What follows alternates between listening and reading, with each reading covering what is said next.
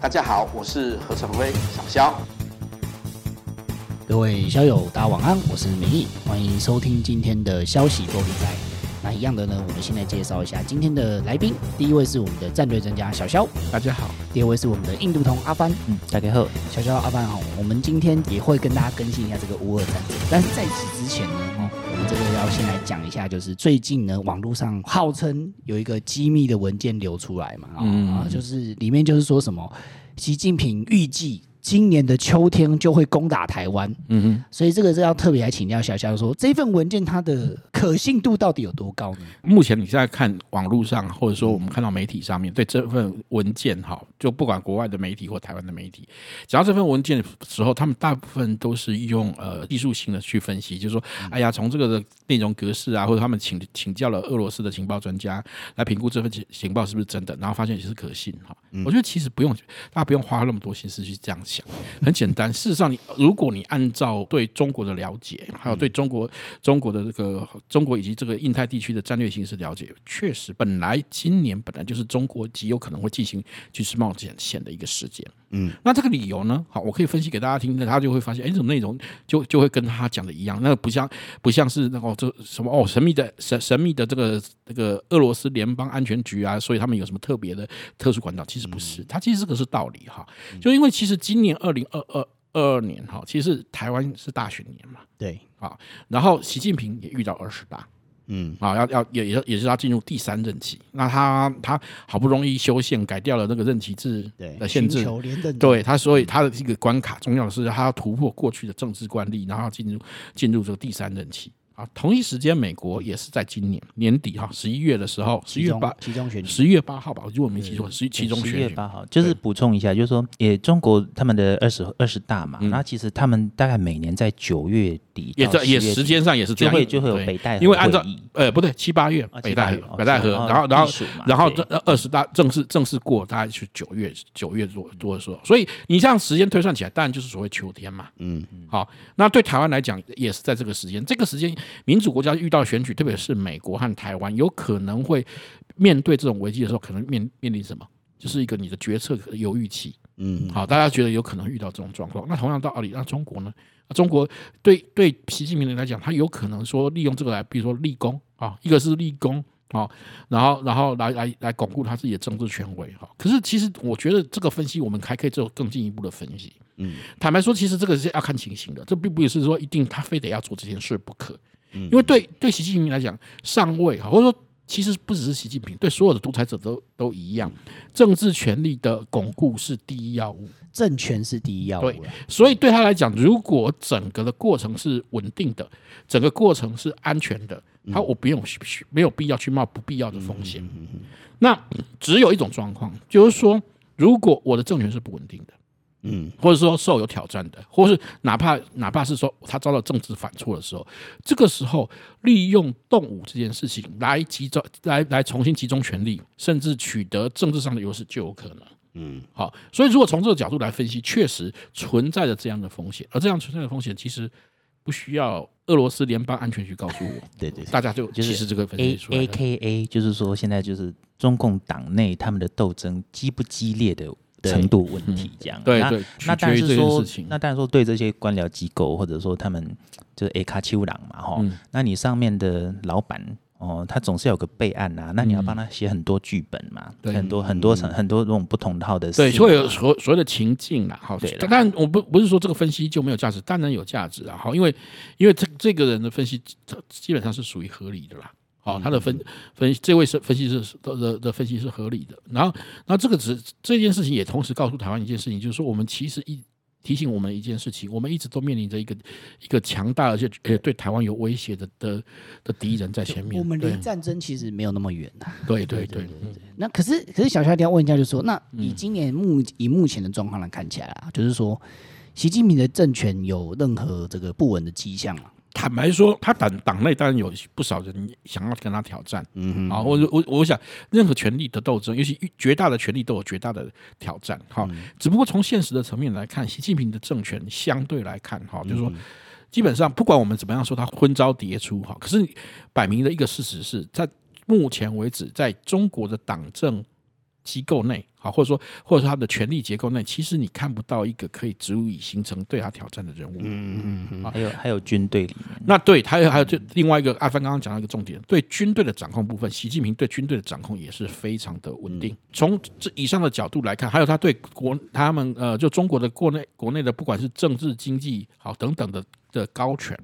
的掌控，也是掌也也是一直都掌握在手中。好，我看不出有一个足以挑战他，或者说足以。目前都马上会崩坏他的权力基础的的迹象。迹象没没有看到，所以所以最近有一件事情就是说退休已久的那个朱镕基嘛，嗯、就是以前曾经呃恐吓过阿扁的那一位，这样子，就是他现在也蛮老了嘛，对，就是他最近就突然有出来讲一些这种啊反对啊这种国进民退的一些言论啊，就是一直说什么习大大这样施政什么倒行逆施啊不行啊怎么样的，可是你要想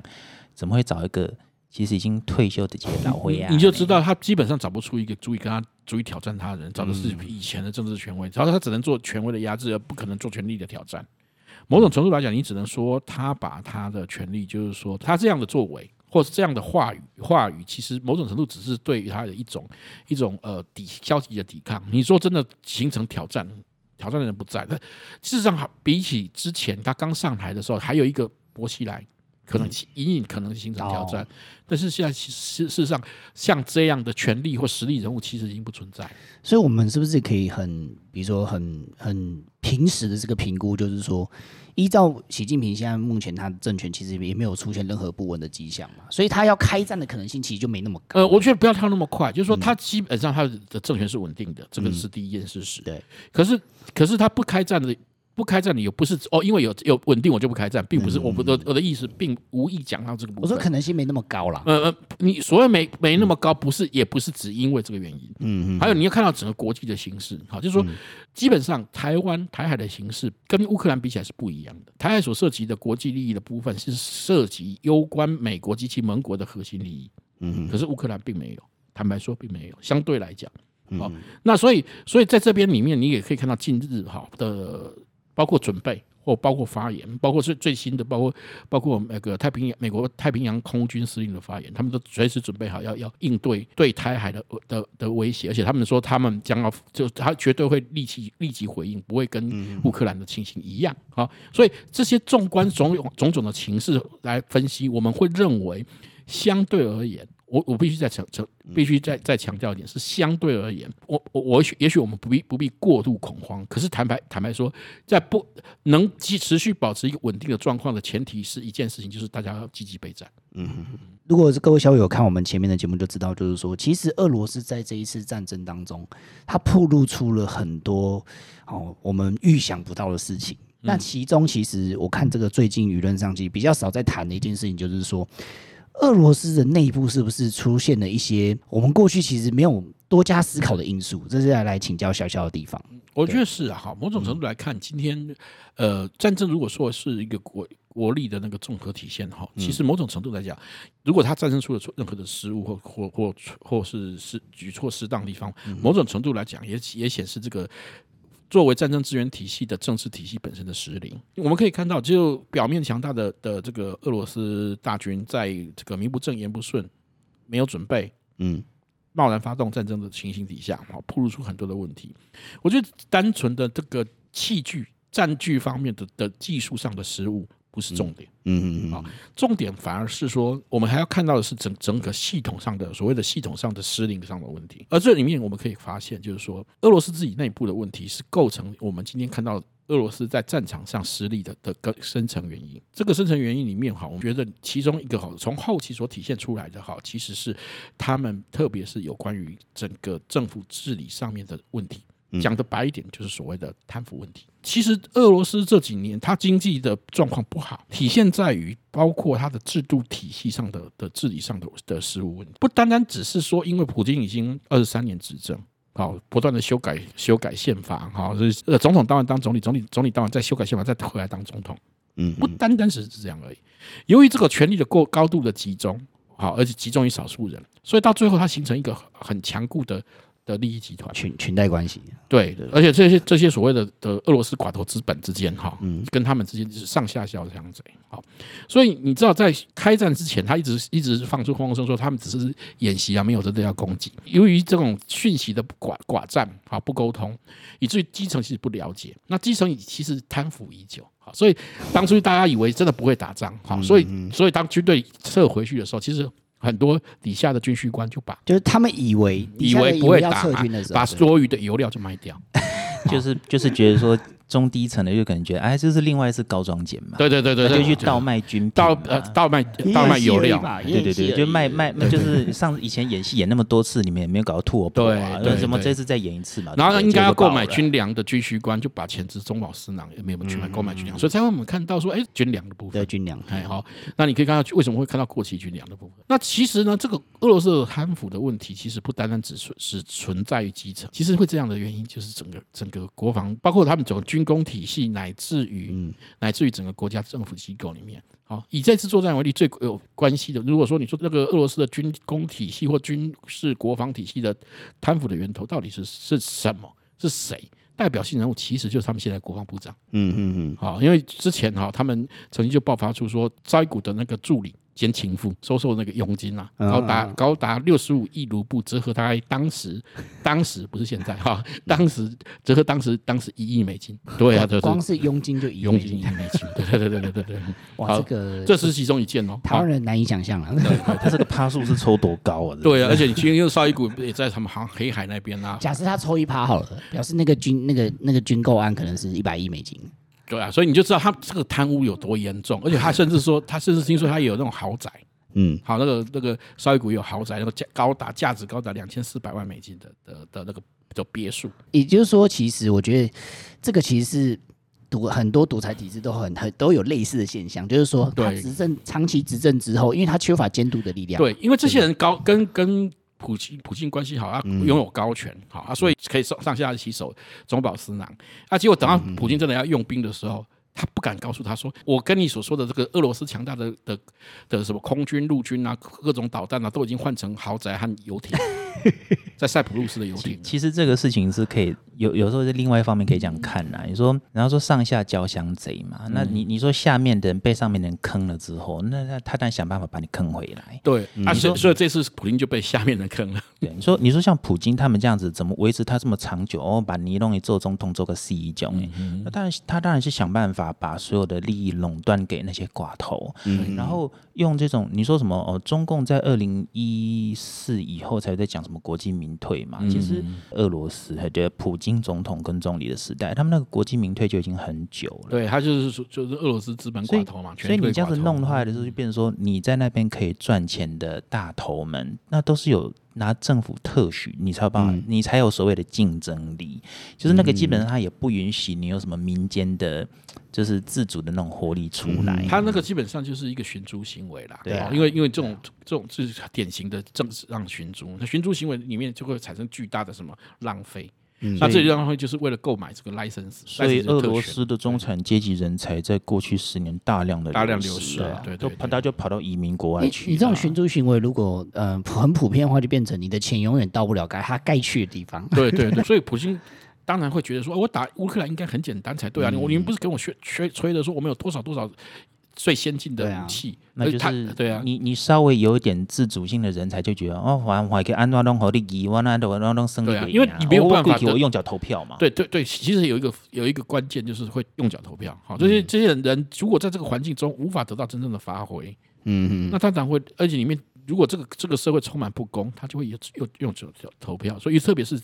有能力走的人，都是一些技术人才。嗯嗯，好啊，或者说或者说有有才能的人啊，那他们就离开，嗯啊，所以影响所及，其实某种程度来讲，你今天看到说为什么呢？奇怪，这个这个看起来高大上的俄罗斯大军，为什么为什么打打打出他们所说眼中弱小的乌克兰，为什么被打成打成这个鸟样子？其实其实其来有自啦。然后种种国营事业的击毙这种东西呢，我们台湾人也绝对不陌生啦。你看那大名鼎鼎的玉龙就知道，这样。对对对。只是说那个状况在比我们这更严重一点，就是这样。没有，他们也有他们那个俄罗斯版的，他们叫拉达汽车。哦。哎啊，就是他们也因为这一波制裁后，据说真的也真的要停产了，没办法停产。讲这些裙带关系，我就觉得，哎，这个吼，如果你研究台湾近代史，就知道这个中国国民党一定很大家都 台湾人大概都有这个经验了。对对。强烈的既视感。他真不愧是这个二空系统一脉传承的。对对对对对对。我们军中的政战，以前的所谓的政战系统，这个本来就是属于苏维埃的体体制，啊，这政委制嘛，是啊政委制的那个转变嘛。哎，这个还好，我们已经民主化了哦。这个现在就要来谈一下，就是说最近呢，我看到一个新闻也是蛮值得跟大家分享的哦，就是这个美国空军的司令哦，就是呛中国说啊，如果你们真的哦侵略邻国的话。哦，他写邻居啦，嗯、对。对对对，那你们将会催生这个亚洲版的北约，OK？那这次就要来请教小肖跟阿帆，就是说，因为其实哦，这乌俄战争开打以来就很多啦，很多这些，比如说尤其中国来的资讯站，他们一直在强调，就是说啊，你看你台湾有一天会变跟中乌克兰一样啊，这样这样这样，你讲讲一大堆有的没的，所以这就是我觉得这就是要特别的跟大家就是拿出来分享，就是说，当当然。他们讲的都是对的吗？难道就是台湾只有只有被打的份，然后都没有人会理我们 之类的吗？对，其实你知道，呃，所有的失败论，嗯，啊，或者说对台湾的这种失败论里面，哈，建筑在一件事情上，其中几个啊，就是第一，你打不过；对，第二，你孤孤立无援啊。这次其实这两个又是互相成因的，就是说，因为你的量体跟主轴，两大主轴，两大主轴，那它的 立基的基础就是它很大。然后你又很小，而且你小又得不到其他外援，所以你就只有被人家。然后周围的邻国都觉得阿丁行动搞动作受咖你啊。对啊，你像阿芬讲到的就就是这个问题，就是说基本上他一直要告诉你，他把整个的涉台海之间的问题都设局为一个一对一的对决。对，好，这其实跟今天乌克兰的情形也是一样。某种程度来讲，如果他们这么这么喜欢谈今日乌克兰，明日台湾，那我们回来看，好，嗯，就是说其实问题。最像的部分，我们跟乌克兰有像有不像的地方。好，那其实某种程程度来说，你也可以说普京普京的误判之一就是这样。嗯，他认为，或者说我们也看到有些人的评估，好，有某些大财团的评估也是这样。他的评估的评估的，他们评估的对比就是，哎，乌克兰的量体和俄罗斯量体差这么多，呃，一个是世界第二强的军事国家，另外一个另外一个那么那么贫弱。经济体量也比它小，所以就他们的分析只考虑这两个一对一的结局。可是我们说过，这个这个这场赛局中始终是一个国际关系啊。好，你们知道，我们都说过，地缘政治上所涉及是地缘周边周边区域的安全是整体性的，不会是个别的。嗯嗯，台海问题从来不是台湾跟中国之间的问题。嗯，那其实要你屈服的人总总是喜欢把它设定为中国的叙说。中国叙说都把把台湾和中国之间的关系设定成什么？他们叫做内战遗绪。对，也就是说，这个是内战的延伸。嗯，好，在此前前提下，既然是内战，没有人可以介入，也就是说你们之间就是大和小之间的对比，嗯，所以你就应该要要要屈膝，要投降。对他们来讲，用这样的方式来来崩毁你的的的抵抗。这个这个其实是流氓政权很喜欢用的伎俩，对啦，就是分而治之，然后各个击破。对，那他就觉得说设定要把你变成说啊，我我我一定是给你定高基的，你们讲跟讨价的给你定高基的。没错，我们就知道，其实你都知道嘛，你。你如果一个人，你你个实力对比比较大小有有差距的时候，你会去找援手、找帮手。嗯嗯。那事实上，而而更何况这个这个霸权所威胁的，它一旦威胁台湾的，它不将像不将只是威胁台湾，而是威胁整个区域的安全。嗯。那么这个区域的相关的国家当然会。为了自保，彼此的这样自保，当然会联合起来，这就是集体安全的基础。对啊，好，这本来是一个最基础的逻辑关系。嗯哼，好，那这几年中国这种扩张性民族主义的的的那个表现，以及它的所谓的主权声索所涉及的，难道只有台湾吗？它涉及说同时间，它都像日本、像菲律宾、像台湾，但不不止啦，好，也也也包括嘛，好像包括越南。甚至连包括韩国等等各个地方，它都同时展现出积极扩张的主义，还有包括印度，嗯，好，那这样情这个情情形底下，同受威胁的国家会做最简单、最本能会做的，或者说最符合逻辑的一件事情是什么？大家会联合起来对抗这这个。而且要注意哦，这个战场一开，这副本还不是只有几个，而不是十几个副本呢。这个是这个就是习近平厉害的地方，习大大的厉害的地方。就是我觉得是很多人没有思考到说，台湾跟乌克兰其实对于这些强权来说，其实地位是很不一样。对。明义，你提到的另外就是下一个层面的问题。嗯，台湾的地缘政治上的重要性，它是属于美国的核心利益。嗯，美国作为一个海权的强的帝国，海上的自由航行贸易，以及它的西太平洋的呃乃至印太地区的盟邦之间的安全，攸关整个它的价值力价值体系。好，那这个这样情形底下，你对它的挑战，直接威胁的是美，不只是美威胁美国自身的安全。威胁整个体系的运作，所以你可以看到，不只是美国受到威胁，事实上，中国的扩张里面，第一个受到威胁，除了台湾以外，日本乃至于澳洲，嗯，也受到很大的影响。澳洲，我们最重要的事情就是 AUKUS 这个联盟的组成啊。过去我们都认为说，澳洲是相远隔千里，也跟中国之间关系，因为贸易关系相当的依赖。可是中国的扩张性却使得帮澳洲整个逼反。好，那地缘地缘的直接的有地理上、地理空间上的威胁的国家，其实对中国都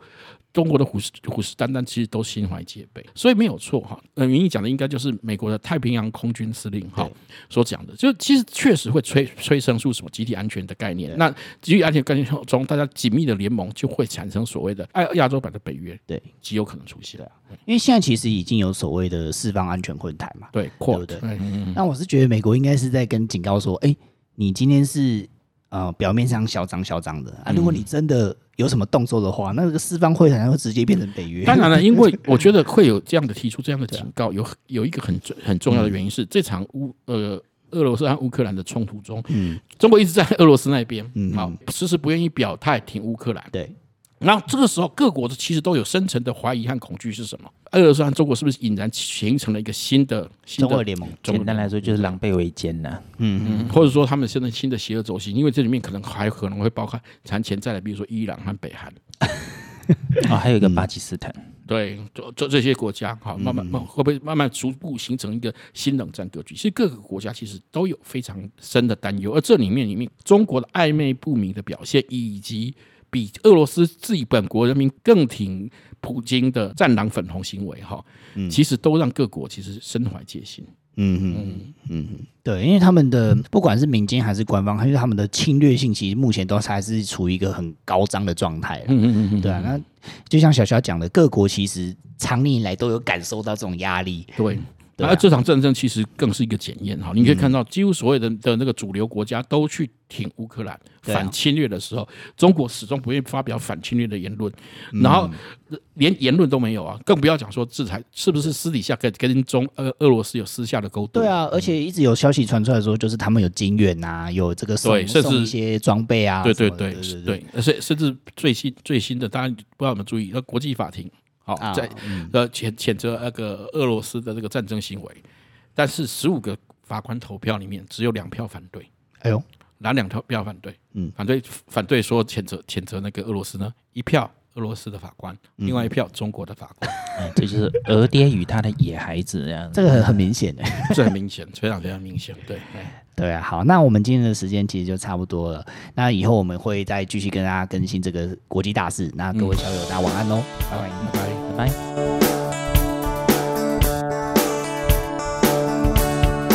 如果喜欢我们的影片，请记得帮我们按赞、分享、订阅、开启小铃铛哦。